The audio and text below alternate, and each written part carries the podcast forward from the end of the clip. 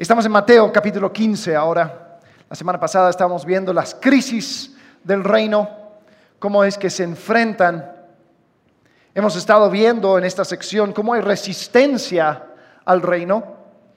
Después de su sermón del monte, Mateo 5, 6 y 7, dice que el pueblo quedó asombrado.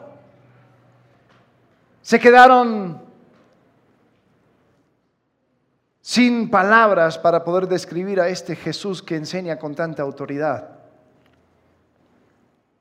Pero ahora llegaron los fariseos y los escribas y empezaron a cuestionar. Y cuestionan absolutamente todo lo que hace Jesús, lo que hacen sus discípulos. ¿Y por qué hiciste esto el sábado? ¿Y por qué hiciste lo otro? ¿Y por qué estornudaste así? ¿Por qué te levantaste la mano así? ¿Y por qué? ¿Y cómo? ¿Y qué? Entonces, resistencia, resistencia, resistencia, resistencia, constantemente.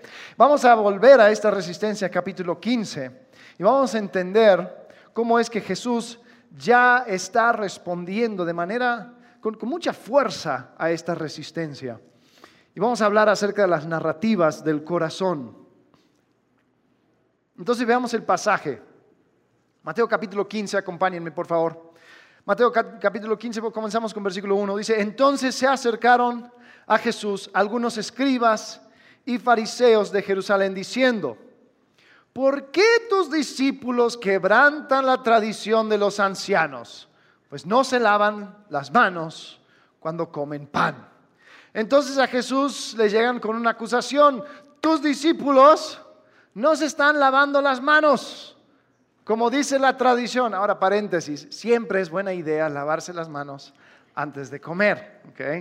Eh, la cosa era que la tradición que tenían los fariseos comienza con la ley escrita para los sacerdotes, pero después fueron agregando y diciendo, los fariseos pensaban que las leyes para los sacerdotes lo debían de cumplir todos. Todo el pueblo tenía que cumplir con estas leyes. Entonces la escritura habla acerca de los sacerdotes que se tienen que, tienen que seguir estas reglas. Los fariseos dijeron, ¿sabes qué? Todos deberíamos hacerlo y eh, si no lo haces, no eres limpio, estás contaminado delante de Dios. Entonces ellos dijeron, oye, esta es la tradición ¿Por qué tus discípulos no siguen la tradición? Los fariseos, eh, ellos tenían la ley oral, eh, había la ley escrita y la ley oral, que tenía un montón de otras especificaciones y cosas que eh, ayudaba a entender, oye, ¿y qué significa si, la ley dice no hagas trabajo el sábado? Entonces, ¿qué es trabajo? Si, si voy de viaje, ¿es trabajo? ¿Y qué tal si es vacaciones? Y si camino 100 metros, ¿es trabajo? ¿Y qué tal si son 200? ¿Si un kilómetro? Pero ¿qué tal si estoy haciendo un maratón porque me gusta? Y si no me gusta, entonces, ¿qué sería realmente trabajar o no trabajar? Hasta el día de hoy, este, este, esta pregunta sigue. Eh, en la Ciudad de México, en, los barrios más judíos, hay un alambrito que va alrededor de esos, eh, esos barrios eh, porque indica a los judíos dónde pueden caminar los sábados. Entonces, hasta el día de hoy estas, estas preguntas siguen, siguen habiendo. Entonces, eh, los rabinos ahora, ellos son los que van determinando y entendiendo esa interpretación de la ley. Entonces, los fariseos tenían lo mismo. Decían, mira, tenemos estas tradiciones y tus discípulos están quebrantando. ¿Por qué? Ahora Jesús estaba ya cansado de los fariseos, entonces les da vuelta la tortilla porque es Jesús y suele hacer esas cosas. Entonces en versículo 3 dice, Jesús le preguntó, ¿y por qué también quebrantan ustedes el mandamiento de Dios a causa de su tradición? Entonces la acusación era, ¿por qué tus discípulos quebrantan la tradición? Y dice, ay, ¿por qué usan la tradición para quebrantar la ley de Dios? Dice, porque Dios dijo, honra a tu padre y a tu madre. Eso sí está escrito.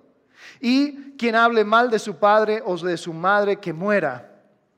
Dice, pero ustedes dicen, cualquiera que diga a su padre o su madre, es ofrenda a Dios todo lo mío con que pudieras ser ayudado, no necesitará más honrar a su padre o a su madre. Y así ustedes invalidaron eh, la palabra de Dios a causa de su tradición. Hipócritas. Bien profetizó Isaías cuando usted, de ustedes cuando dijo, este pueblo con labios me honra, pero su corazón está lejos de mí, pues en vano me rinden culto, enseñando como doctrinas preceptos de hombres. Y, y Jesús ahora lo que está haciendo, le está acusando de algo mucho más grave. Está diciendo, Dios dio su ley escrita, Y a causa de su tradición, ustedes lo están quebrantando. Los, fariseos, ellos tenían muchas reglas y muchas, muchos tecnicismos, especialmente alrededor de los juramentos. Entonces, los juramentos ahí también tenían reglas. Jesús les acusa también de decir, ustedes con tus reglas eh, van invalidando. No, te, lo juro por el templo. Ajá. Eh, oh, pero, pero, el otro lo juró por el, el oro del templo. Oh, wow. No, te lo juro por el altar. Te lo juro por quien se sienta sobre el altar. Entonces tenían un montón de rangos y cosas. No, no, si, uno jura por el templo no es nada. Entonces no lo tiene que... Se fueron complicando. El tema es que había un juramento que tenían los fariseos. Yo prometo todos mis bienes, todos mis bienes lo entrego a Dios. Es corbán, dicen otras, otras, otros evangelios. Es una ofrenda a Dios. Ahora, claro, si una persona da toda su ofrenda a Dios, todo lo que tiene sus bienes como ofrenda a Dios, pues entonces, ¿para qué, qué, va a tener para vivir? Ah, no, no, no. Dicen los, los fariseos, tú puedes proveer para los tuyos, para tu familia inmediata. Tú puedes proveer para tus necesidades, pero cuando tú te mueras, todos tus bienes van a ir al templo. Ok, va, perfecto. ¿Y qué de mis padres? ¿Tengo que cuidar a mis padres? No, no tienes que cuidar a tus padres porque ellos no son parte de tu familia inmediata. Entonces, eso de honra a tu padre y tu madre, mira, honra a tu padre y tu madre no es decirle sí señor, sí señora. Eh, en aquel entonces no existía el seguro social. Entonces la manera de poder tener una, vejez con honra es tener muchos hijos y asegurarte que ellos te cuiden en tu vejez. Algunos todavía lo siguen haciendo así. Eh, pero eso era la única forma en aquel entonces. Entonces, la ley decía, hey, cuida de tus padres cuando ya sean grandes. Entonces, eso era lo que significaba honrar a tu padre y tu madre. Pero estos fariseos dijeron, no, yo ya juré todos mis bienes a Dios, no te puedo ayudar. En mi estado, en la Florida, hay una, ley que dice que no, cuando una persona se declara en bancarrota, no puedes quitarle su, su casa ni su vehículo. Entonces, cuando hay personas que están endeudados hasta el queque, tienen millones en deudas, lo que hacen es que van y compran la casa más lujosa y más grande que pueden conseguir, y después se van comprando, se compran el coche más lujoso, entonces eh, ahí se declaran en bancarrota y con eso viven porque la ley no, les, no, permite que les quiten la casa ni el vehículo. Más o menos era así con los fariseos, era como que, ya lo prometí, ya no tengo que cumplir con este deber de honrar padre y madre. Y Jesús dice, eso no se vale. Esos juramentos son inventos. Y con tus tecnicismos andas invalidando la ley. Son hipócritas. Entonces, Jesús ya no iba, no iba a lidiar con ellos. Habla con la multitud, versículo 10. Dice, llamando junto a él la multitud, dijo, oigan y entiendan. No es lo que entra en la boca lo que contamina al hombre, sino lo que sale de la boca. Eso es lo que contamina al hombre. Entonces acercándose los discípulos le dijeron, ¿sabes que los fariseos se escandalizaron? Otras versiones dicen, se ofendieron. Oh, los discípulos estaban muy preocupados por la opinión de los fariseos, pero dicen, se ofendieron con lo que dijiste. Y Jesús dice, ah, la verdad, si eso les ofendió, aquí, viene, aquí viene algo más. Dice, él contestó, toda planta que mi Padre Celestial no haya plantado será desarraigada. Déjenlos son ciegos, guías de ciegos. Y si un ciego guía a otro ciego, ambos caerán en el hoyo. Y después Pedro llega y dice, oye, mira, em, obviamente yo entendí, pero para los demás que no entendieron lo que acabas de decir, ¿por qué no se lo explicas? El versículo 15, Pedro dijo a Jesús, explícanos la parábola. Y Jesús, con tanto tacto, dice, también ustedes aún faltos de entendimiento, ¿Son tan torpes son, y dice, bueno, te lo voy a explicar con, con peritas y manzanas. Dice, a ver, no entienden que todo lo que entra a la boca, dice, va al estómago y luego se elimina. Dice, así de claro te lo dejo. ¿Funciona? Dice, pero lo que sale de la boca proviene del corazón. Y eso es lo que contamina al hombre porque del corazón provienen malos pensamientos, homicidios, adulterios, fornicaciones, robos, falsos testimonios y calumnias. Estas cosas son las que contaminan al hombre, pero comer sin lavarse las manos no contamina al hombre. Entonces, Jesús dice, hey, todo brota del corazón. No tiene que ver con lo exterior. Comienza todo en lo interior. Ahora, lo que Jesús estaba diciendo no era algo nuevo. Miles de años antes, el hijo de David, Salomón, también escribió en Proverbios, capítulo 4, versículo 23, dice, con toda diligencia guarda tu corazón, porque de él brotan los manantiales de la vida. Entonces, Jesús no estaba diciendo algo innovadora, estaba simplemente reflejando lo que la escritura ya decía. Lo que realmente es el problema no son las acciones, son los pensamientos e ideas y narrativas que nacen de tu corazón. ¿Sabes? Es más, quiero, quiero que veamos juntos la lista que da Jesús. Eh, aquí tengo una, la lista. Dice, malos pensamientos, homicidios, adulterios, fornicaciones, robos, falsos testimonios y calumnias. Todos nacen del corazón. Ahora una pregunta, si tuviéramos que poner este, esta lista, acomodarlo, ¿no? De más severo, o sea, un pecado más severo a menos severo, ¿cómo lo harías? ¿Qué, ajustaríamos? Te, diría cómo lo ajustaría yo, es la próxima. Yo lo ajustaría así. Lo peor es homicidio, ¿no? Le quitas la vida de una persona. Adulterio, pues peor que fornicación porque, porque estás también hay un, estás tomando la pareja de otra persona. Fornicación, pues es sexo fuera del matrimonio. Eh, robo, quitar algo que no es tuyo. Eh, falso testimonio en un sentido legal. Calumnia, hablar mal de una persona. Después al final malos pensamientos, ¿no? Porque pues, ¿quién no tiene malos pensamientos? Así lo pondría yo. ¿No? ¿Estarían de acuerdo conmigo? ¿Sí? Uno. El otro dice, me lo vas a cambiar, así que ni voy a levantar la mano. ok, yo creo que Jesús tuvo razón en lo que hizo. Yo creo que hay una razón por la cual él puso eso al comienzo. Esa palabra, malos pensamientos, ese pensamiento en griego es dialogismos. Es de donde sacamos la palabra diálogo. Es el diálogo, eh, se define como el pensamiento de un hombre que delibera consigo mismo o un pensamiento o razonamiento interior.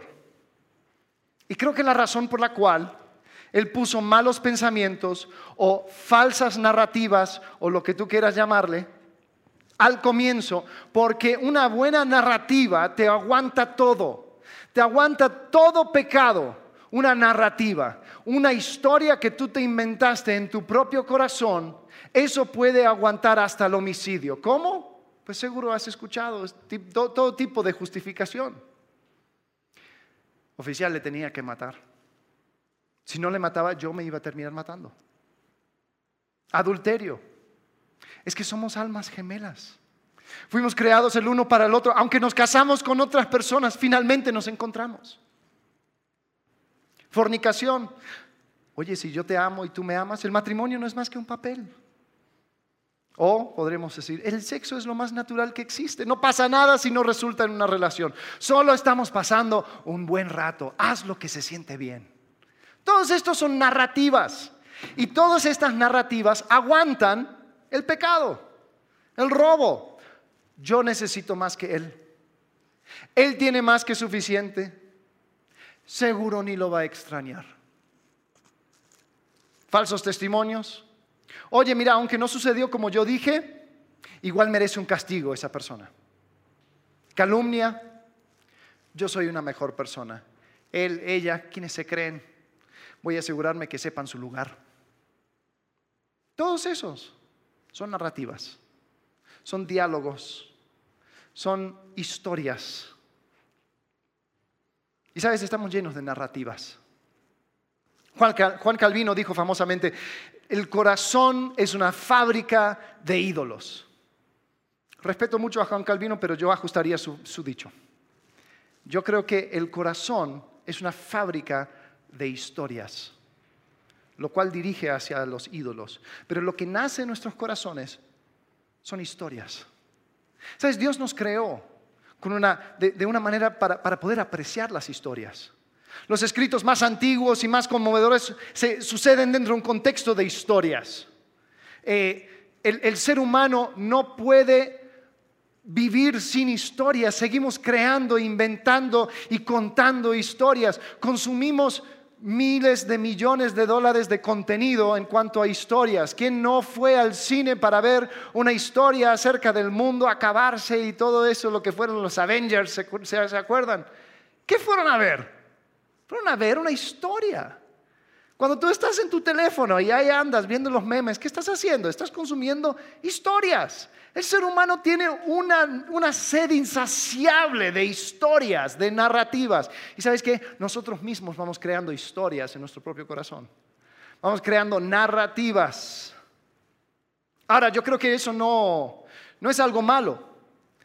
Eso es algo que Dios creó en nosotros. Porque lo que Él desea para nosotros es que nosotros entremos en su historia, una gran historia. Una historia que comienza en un jardín, con un mandato de extender el jardín y el orden del reino de Dios. Una historia de rebelión humana y de un Dios compasivo y amoroso que no se rindió, sino que se comprometió con su creación para redimirlo para sí. Es una historia que, encuentra su centro en Jesús, ese Dios hombre quien vino a ser el humano que la humanidad no pudo producir, y redimirnos por medio de su muerte. Por medio de su muerte y resurrección podemos, con el poder del Espíritu Santo, regresar al mandato original de extender su reino, esperando su llegada como el rey legítimo de la tierra. En Cristo tenemos un propósito, en Cristo tenemos valor, en Cristo tenemos pertenencia, somos amados, podemos experimentar una vida plena sin la necesidad de ninguna otra cosa. Pero vivimos en un mundo caído y nuestro corazón se distorsiona. Y lo que nace de nuestros corazones son historias distorsionadas. Son cosas, y cuando hay historias que van en contra de, de esa gran historia que cuenta, pues nos vamos alejando del rey. Si estás tomando notas, anota esto. Una narrativa contraria al reino nos aleja del rey. Una narrativa contraria al reino nos aleja del rey. Y sabes, nuestro corazón está lleno de narrativas contrarias al reino. Historias que nosotros nos vamos contando. Ahora vuelvo a decir, las historias no son malas. Nosotros como seres humanos somos de, las únicas criaturas que pueden, por la fuerza de una historia, por la fuerza de una narrativa, cambiar el mundo. ¿Cuántas revoluciones fueron lanzadas a causa de una, una historia, una narrativa? ¿Cuántas cosas que antes se pensaba que eran imposibles se pudieron lograr a causa de una gran historia? Algo que inspiraba a las personas a actuar y esforzarse y lograr algo. ¿Cuántas vidas fueron cambiadas a, causa de una historia que empezó a motivar a la persona para... Entonces, las historias no son malas. El problema es que como vivimos en un mundo caído, muchas de las historias que nacen de nuestros corazones nacen como producto del dolor. Si has escuchado que hablamos acerca de la transformación, saben que hay dos elementos muy importantes en, nuestra, que tenemos que tomar en cuenta, el hecho de que hay dolor en este mundo, dolor del corazón, dolor que cargamos a causa del pecado de otras personas, cosas que personas te han hecho a ti, cosas que tú has experimentado, cosas que, que fue mostrando las carencias de este mundo, de tu familia, de todo lo que tú quieras. Hay dolor. Y después hay pecado, hay pecado que tú y yo escogemos. Hay cosas que tú y yo vamos haciendo para calmar ese dolor. Pero a causa de ese dolor hay una narrativa que nace en tu corazón. Y a causa del pecado, esa narrativa se va alimentando, se va alimentando, se va alimentando hasta que ya toma raíces a tal punto que esa narrativa, esa historia se vuelve parte de tu identidad. Y Jesús dice, ese es el problema. No es tu comportamiento, son las narrativas de tu corazón. Creo que las narrativas contrarias terminan dejándonos iguales que los fariseos. Porque Jesús acusa a los fariseos, dice, ustedes son hipócritas, ustedes son ciegos y ustedes están contaminados. Y creo que una historia que va en contra de la historia del reino nos deja igual. Entonces vamos a ir viendo cada una de esas cosas. Primero, hipócritas.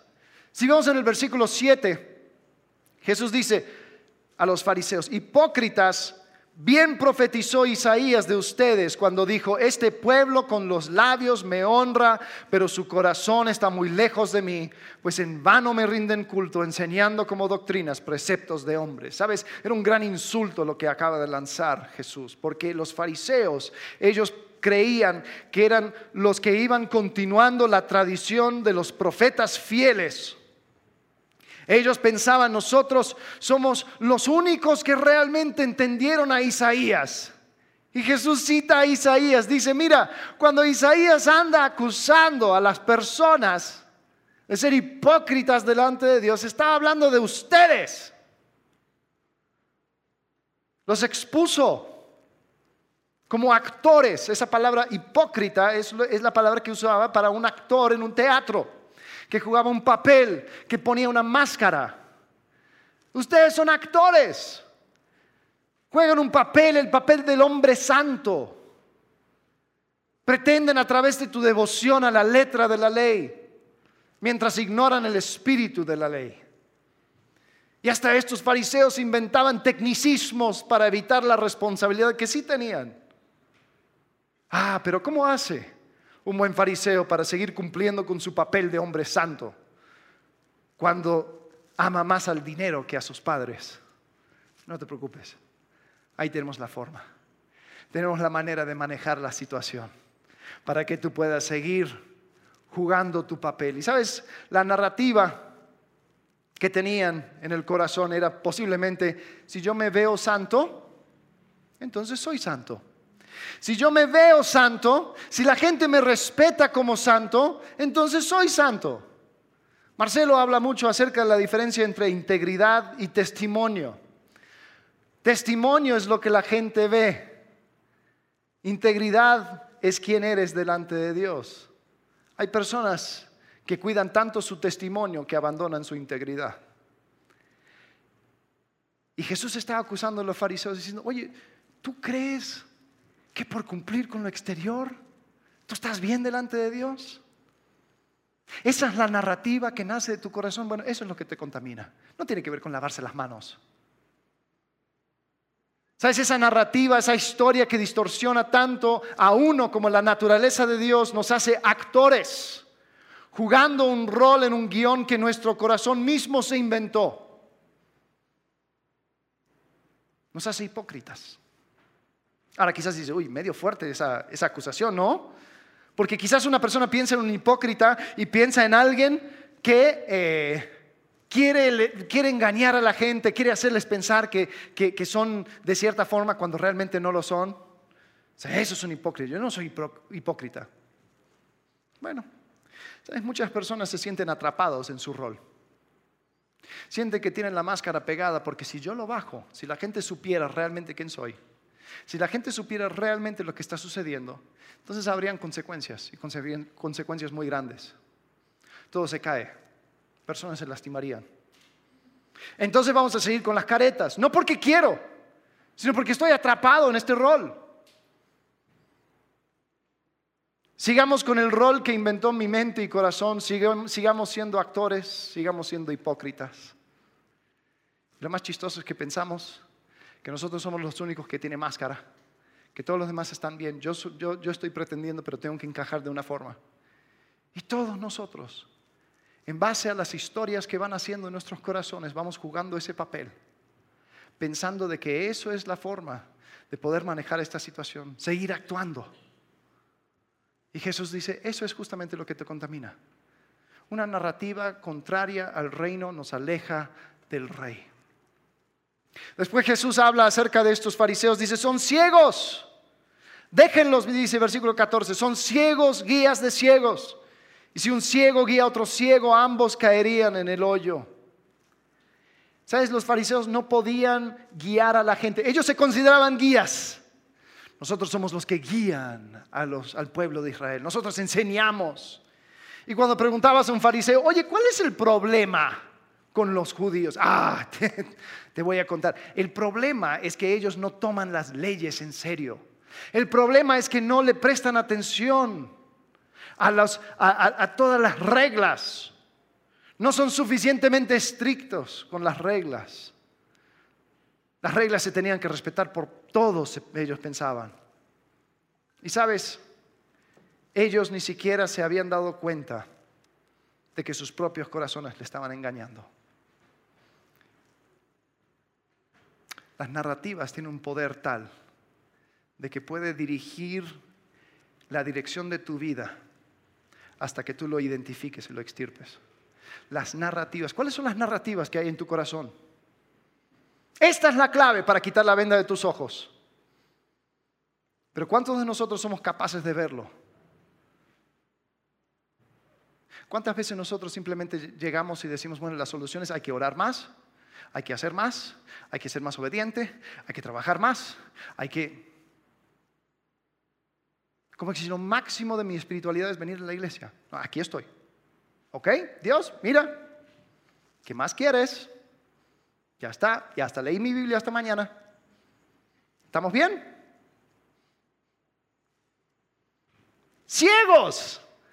Estamos enseguecidos por el comportamiento exterior. La narrativa más importante, primero, de identificar y vencer es la narrativa que dice, yo no necesito de nadie, yo puedo solo. Mi eternidad depende de mí, de mi comportamiento. Y eso es una mentira. Y esa historia nace de mi necesidad de ser independiente, de no responder a nadie, de ser orgulloso. No, yo no me voy a doblegar ante nadie. Pero ¿sabes dónde comienza el Evangelio? Las buenas noticias de Jesús comienza con tú y yo reconociendo, he pecado no soy digno, necesito salvación. Es una declaración de dependencia, es una admisión de culpa delante de Dios. Ahí comienza la salvación. Es una nueva historia. Y cuando logro quitar esa antigua historia de mi soberanía y aceptar la historia nueva que nos da Jesucristo, ahí es donde comienzo a ver el problema es que eso no es la única mentira que nos hemos tragado. Hay un sinfín de, mentiras. Porque Dios no solamente vino para darte eh, seguro contra incendios, también promete una vida plena, una vida abundante, una vida donde tú puedes entregar tus ansiedades a Él, donde tú puedes vivir con paz, donde tú puedes ser de influencia y trabajar con un propósito eterno. Dios te quiere regalar eso, pero tú tienes historias en tu propio corazón que tú has creído y te ha dejado ciego, porque ni siquiera puedes saber cuál es el, punto de comienzo, cuál es el meollo del asunto. Como el corazón es una fábrica de historias, no termina con aceptar a Jesucristo como tu Salvador. Hay muchas otras historias que tu corazón y mi corazón ha inventado que no nos va a permitir experimentar la vida plena y completa que Cristo tiene para nosotros. La pregunta es, ¿cuál es la narrativa que hay en tu corazón? ¿Cuáles lograste identificar ya? ¿Cuántos quedan? Esa última, ¿cuántos quedan? Pues es muy, muy difícil de responder porque ¿cómo lo puedo saber si estoy ciego? ¿Sabes? Hay cosas que son fáciles de identificar de manera general, pero cuando ya llego a lo específico, ya se vuelve un poco más turbio.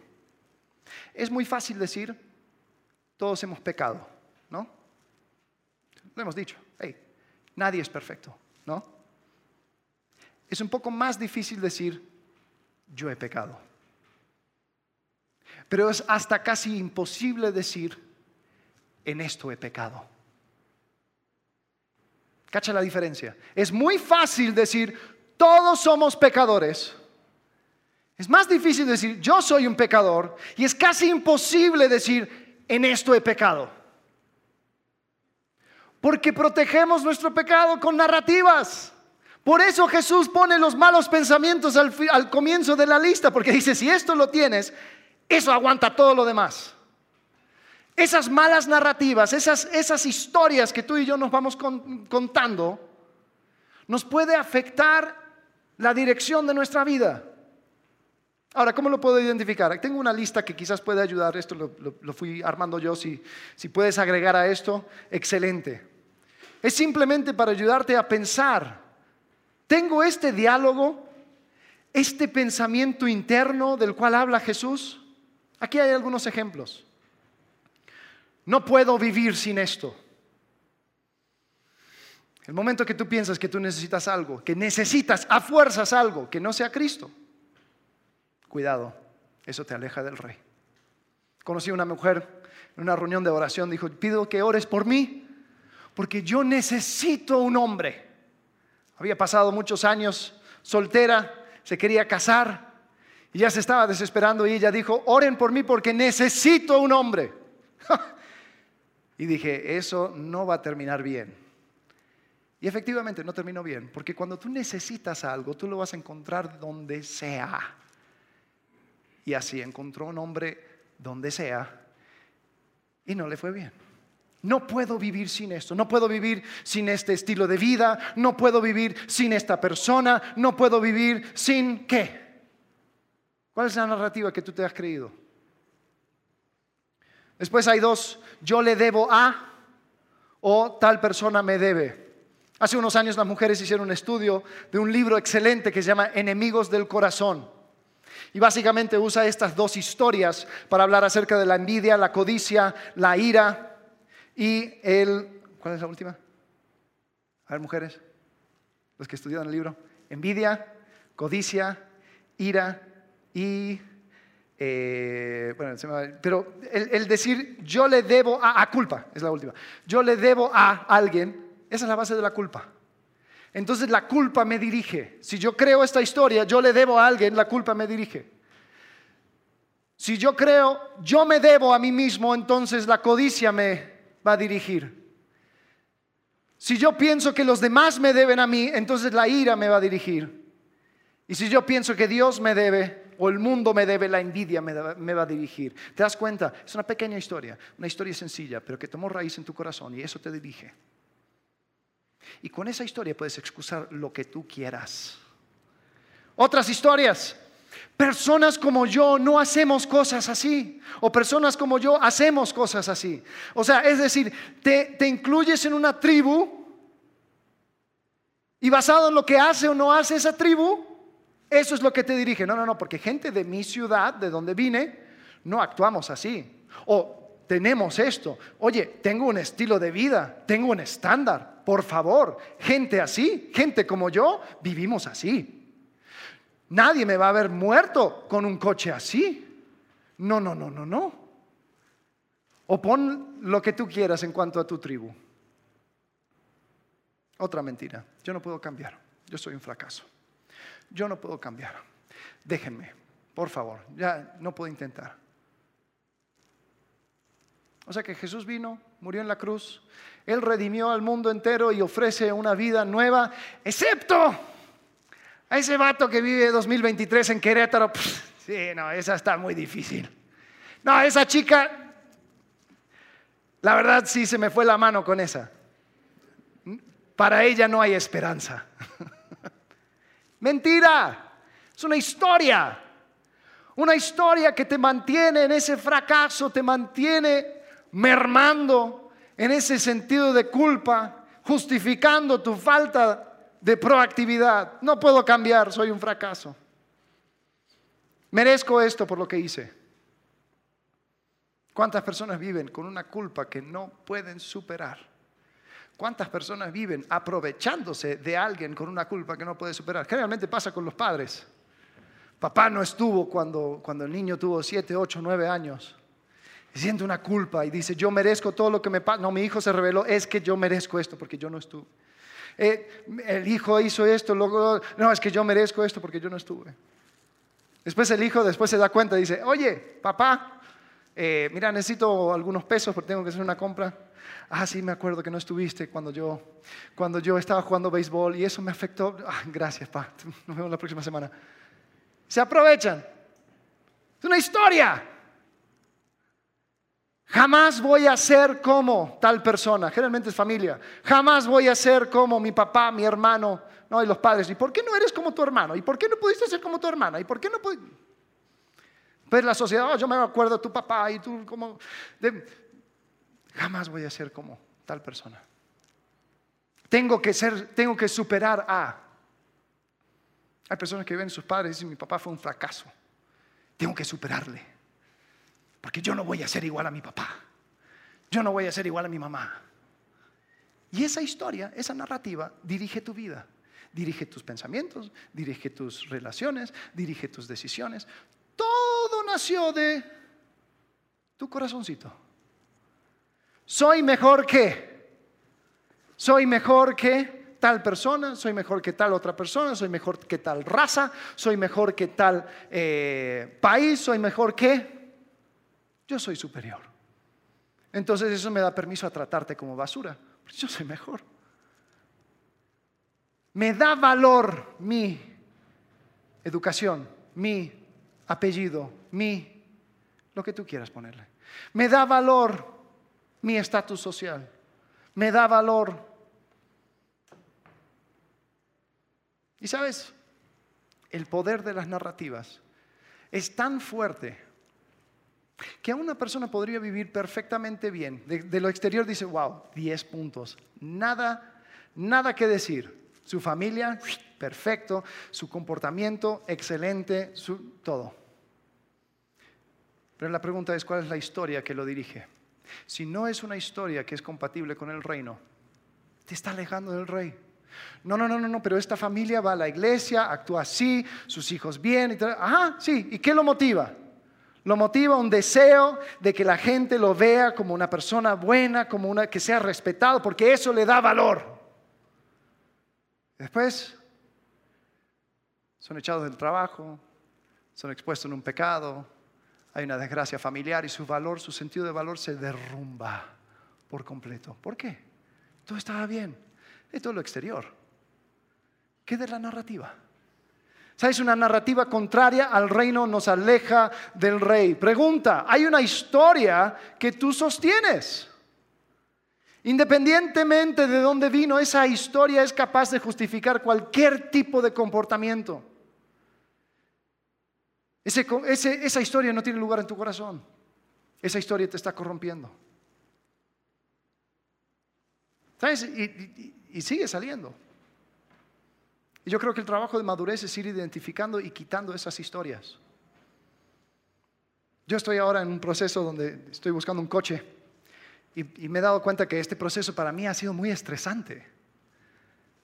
Porque yo, una de las cosas que, no me gusta es que me vean la cara de tonto, que, me estafen, que, me, que me, hagan una jugada donde, donde yo no termine ganando. Me puse a pensar, ¿de dónde vino eso? Me di cuenta, perdón papá si estás viendo, que fue un valor que me inculcó, eh, seguro sin saber, mi padre, que cuando éramos chicos, él llegaba y hacía una compra grande, me acuerdo, estaba buscando un coche para, para nosotros justamente, y llegaba y decía, Alex, acabo de conseguir un coche. Y yo, ah, sí, dice, mira, estaba valorado en 200 mil pesos.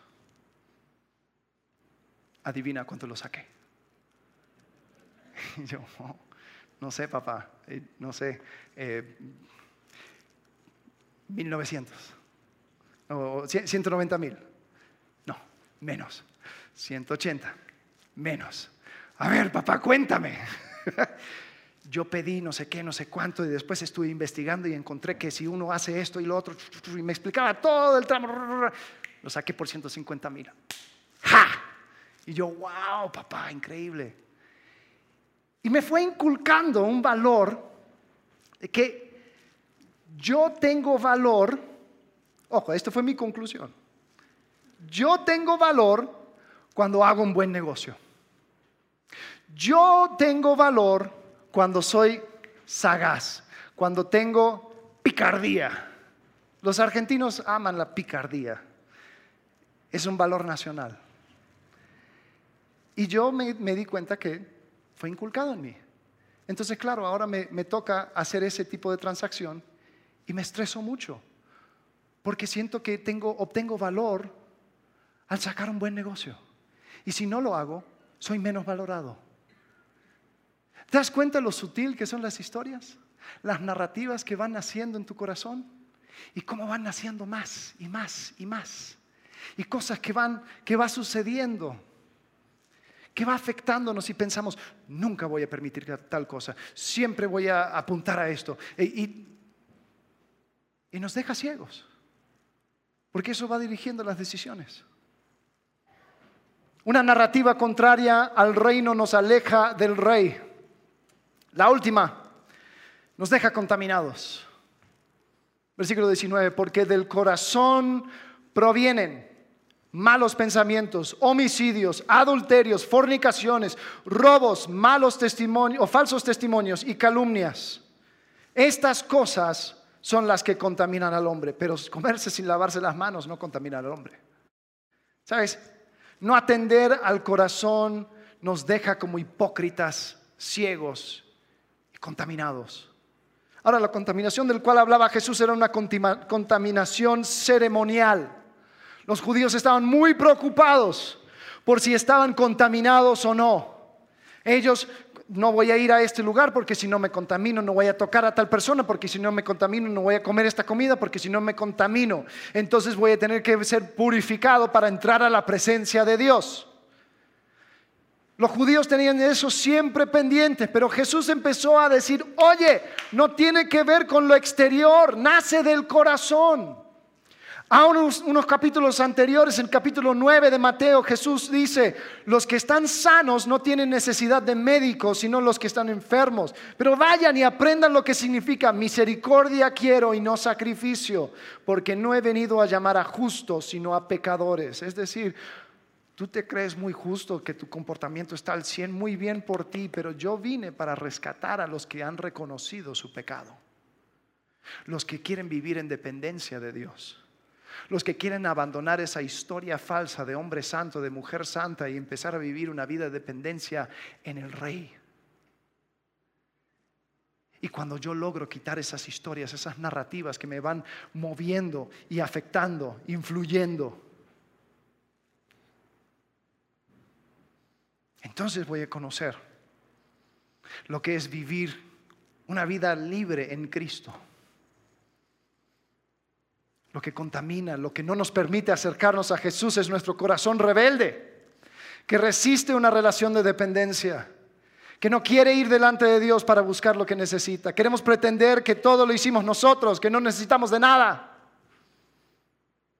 Una narrativa que no tiene al Rey Jesús como el centro nos va a alejar de Él eventualmente. Es una forma de idolatría, porque es buscar otra cosa o otra persona en el lugar que debe ocupar Cristo. Una narrativa contraria al reino nos aleja del rey.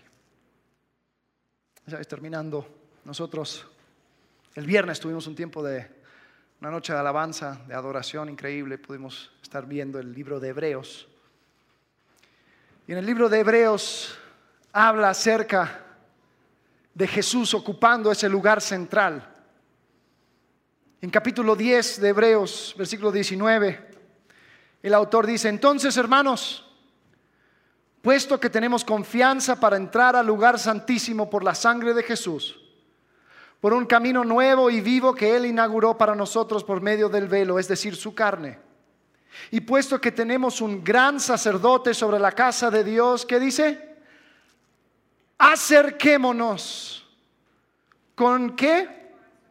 Corazón sincero en plena certidumbre de fe, teniendo nuestro corazón purificado de mala conciencia y nuestro cuerpo lavado con agua pura.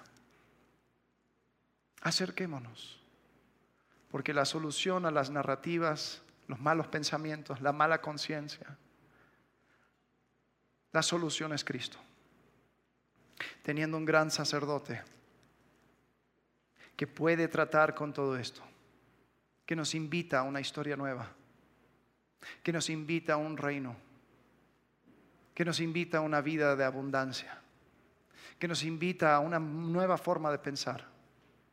Él nos invita, acerquémonos, acerquémonos y busquemos cobrar esa vista que esas narrativas falsas nos ha, nos ha quitado, nos ha enseguecido. Y tal vez han sido años, ¿eh? Tal vez han sido años de una historia, una narrativa, y narrativas tan sencillas como, mira, yo tengo valor cuando la gente reconoce quién soy. Ahí es donde obtengo valor. Después cuando nadie te aplaude, cuando nadie dice, uff, me caigo. Y la pregunta es, ¿y el valor que tienes en Cristo?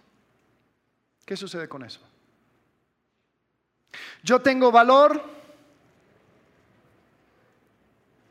cuando yo no tengo nada que decir, cuando no tengo nada que confesar, yo no tengo que juntarme con esa gente, cuando no tengo que ir a ningún grupo a hablar. No, no, no, no, esos son para las otras personas que no, que tienen problemas. Mi valor es en que yo no tengo problemas, que yo vengo de una buena familia, que yo, yo todas las cosas lo hago de buena forma. ¿Ah? Yo no necesito lo que... Ah, y está bien, está bien que la iglesia haga esas cosas, ¿no? Para ayudar a la gente. Pobrecitos, que su vida es un desastre. Yo no. Mi vida no es un desastre. Y con esa narrativa vas a ir tomando tus, decisiones en la vida. Cuando la verdad la historia debería decir, no, nos debería tener orando cada día, Señor, ten misericordia de mí, un pecador. Señor, ten misericordia de mí, un pecador. ¿Cuáles son las historias que se han quedado en tu mente y tu corazón? ¿Cuáles son las historias que están haciendo en tu mente y corazón? Que son contrarias al rey. Una narrativa contraria al reino nos aleja del rey. Jesús dice que lo que sale de nuestro corazón nos contamina. Pero Él está tan comprometido con nosotros que nos ha dado la respuesta en Él mismo. Por medio de Él podemos tener un corazón limpio y una historia nueva. Vamos a orar. Señor, gracias por este tiempo, por esta, este pasaje. Señor, que nos invita a mirar nuestro propio corazón. Señor, a dejar a un lado lo exterior y empezar a invitarte, Señor, a lo más profundo de nuestro ser, de donde nacen esas narrativas. Señor, porque desde ahí donde proviene todas aquellas cosas que nos contaminan. Señor, ayúdanos a ver y apreciar, apreciar y amar esa historia mejor que tú nos invitas a entrar. Y Señor, por eso te alabamos, te glorificamos, te honramos. En el nombre de Cristo Jesús. Amén.